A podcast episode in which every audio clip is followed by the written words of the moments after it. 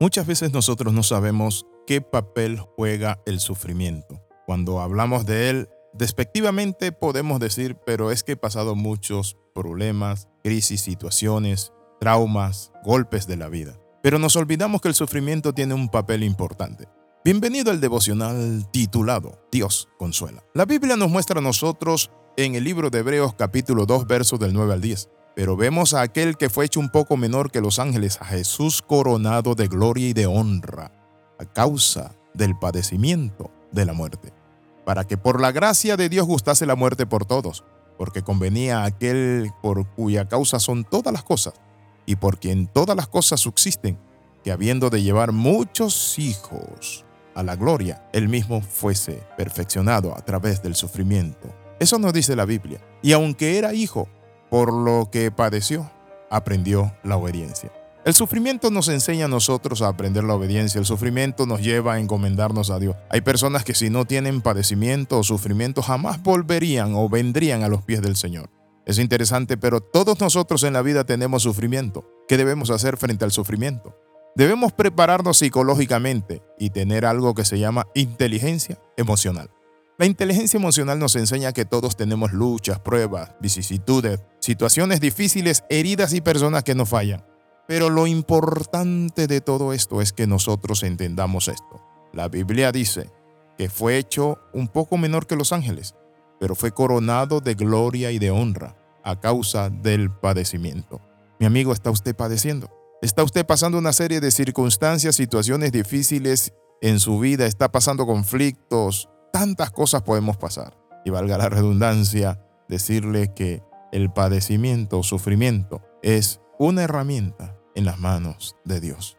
La Biblia nos muestra a nosotros que cuando el hombre se alejó del modelo original, entonces Dios tuvo que usar las herramientas que trabajan en la vida del hombre. Hay un poema que dice, perdóname Señor porque arrepentido he comprendido que el dolor es el yunque bendecido, donde forman tus manos la realeza. Por eso la Sagrada Escritura nos habla cómo debemos prepararnos frente al sufrimiento. La Biblia dice que los que padecen persecución por causa del Evangelio sufren, encomienden sus almas al fiel Creador y hagan el bien.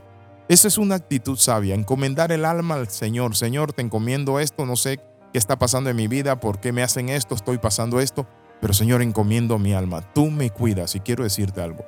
Van a venir luchas y pruebas, pero dice la palabra que nunca van a sobre dimensionarse sobre tu vida. Es decir, que no te van a destruir las pruebas y las luchas. La Biblia dice que ninguna tentación, prueba o lucha viene a nuestra vida que nosotros no podamos vencerla y pasar como las águilas volando por las alturas de las nubes. Dios promete consolarnos. La Biblia dice que el Dios de toda consolación os consuele. En el sufrimiento nuestro Padre Celestial nos consuela, pero también nos llena ese vacío que tenemos, pero otro elemento importante que Dios aplica es que Dios nos lleva a consolar a otros.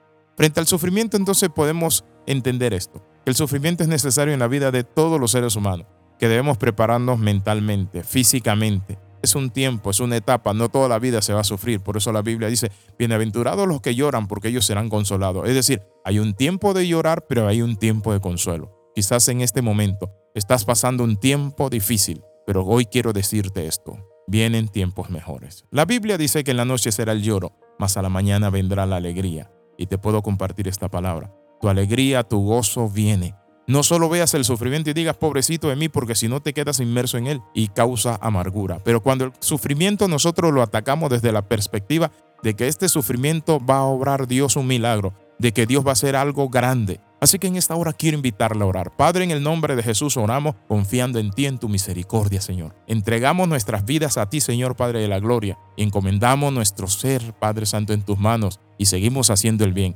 No nos unimos al mal, pese a que estamos sufriendo, porque tu palabra dice, bienaventurados los que lloran, porque ellos serán consolados. Gracias Señor, amén y amén. Escriba al más 502 42 45 60 89. Le saluda el capellán internacional Alexis Ramos. Les enviamos un fuerte y fraternal abrazo.